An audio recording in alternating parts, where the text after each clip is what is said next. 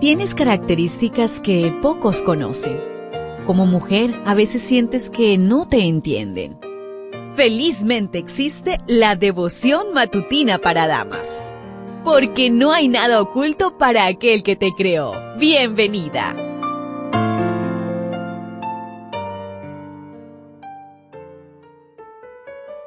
Una feliz semana para ti, querida amiga, querido amigo. Qué bendiciones podernos encontrar nuevamente y qué bendiciones saber que el Señor nos regala una nueva oportunidad. Hoy, la meditación trae por título Sin miedo y sin dudas. Hechos 23:10. El alboroto era cada vez mayor.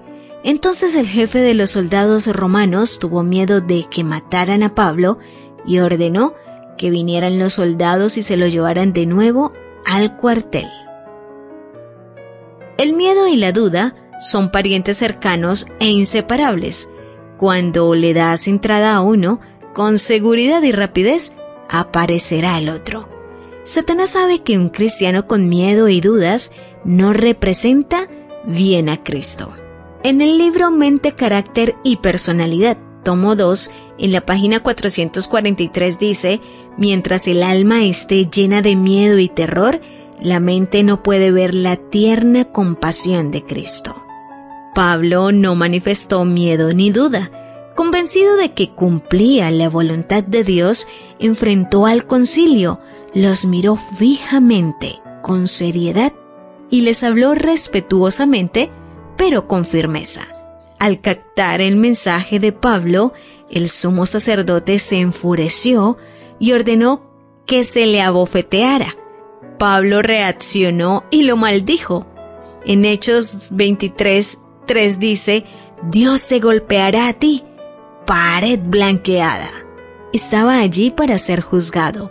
Ser abofeteado antes de ser escuchado era contrario a la ley y como es miembro del Sanedrín, conocía el correcto procedimiento judicial. Cuando Pablo se enteró de que había ofendido al sumo sacerdote, ofreció una disculpa. Tal vez el defecto que le queda en la vista lo había impedido reconocerlo, o lo hizo irónicamente, pues un dirigente tal sabía que era contrario a la ley abofetear al acusado sin haberlo escuchado. La disculpa de Pablo fue sincera y citó la Biblia para demostrarlo. Reconoce y respeta a las autoridades eclesiásticas. El concilio estaba compuesto por fariseos y saduceos que estaban en constante conflicto por sus creencias contrarias respecto a los ángeles y a la resurrección. Pablo cambió el tema del debate, dando testimonio de la resurrección de Jesús, lo que encendió un conflicto entre ellos. Los jueces fueron incapaces de pronunciar una sentencia justa por el desacuerdo entre ellos. El tribuno, por miedo, envió soldados para sacarlo del tumulto y llevarlo a la fortaleza. Cuando te corresponde estar en una sala de juicio para defender la fe, Dios hablará por ti. Acude sin temor ni dudas, que Dios estará allí cuando más lo necesites para darte consuelo y decirte, ten ánimo, no tengas miedo. En la matinal Cada día con Dios en la página 264 dice, a los que lo sirven, aferrándose de Él como de su Padre Celestial, les asegura el cumplimiento de sus promesas. Su gozo se hallará en sus corazones y alcanzará su plenitud.